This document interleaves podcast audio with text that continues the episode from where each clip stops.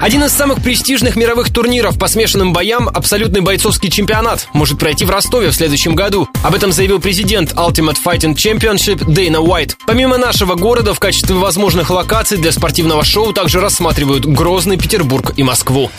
Для справки. Ultimate Fighting Championship существует с 1993 года со штаб-квартирой в Москве. Появился как разовый турнир, призванный определить самое эффективное боевое искусство, но со временем превратился в одного из крупнейших мировых промоутеров ММА. Уже 10 лет, как турниры UFC соперничают с боксерскими поединками на платном телевидении в США и транслируются в 130 странах на 20 языках.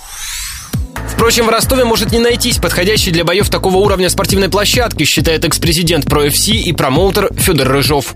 Я затрудняюсь сказать, почему он упомянул город Ростов-на-Дону. У нас, в принципе, конечно же, есть хорошие бойцы, безусловно. Но в Ростове-на-Дону нет площадки подходящего уровня. В Ростове-на-Дону, в принципе, по тем деньгам, по которым они наверняка захотят продавать билеты, будет тяжело собрать публику. Безусловно, Москва или Санкт-Петербург, даже Москва, наверное, все-таки скорее является, на мой взгляд, самым подходящим местом для проведения турнира организации UFC.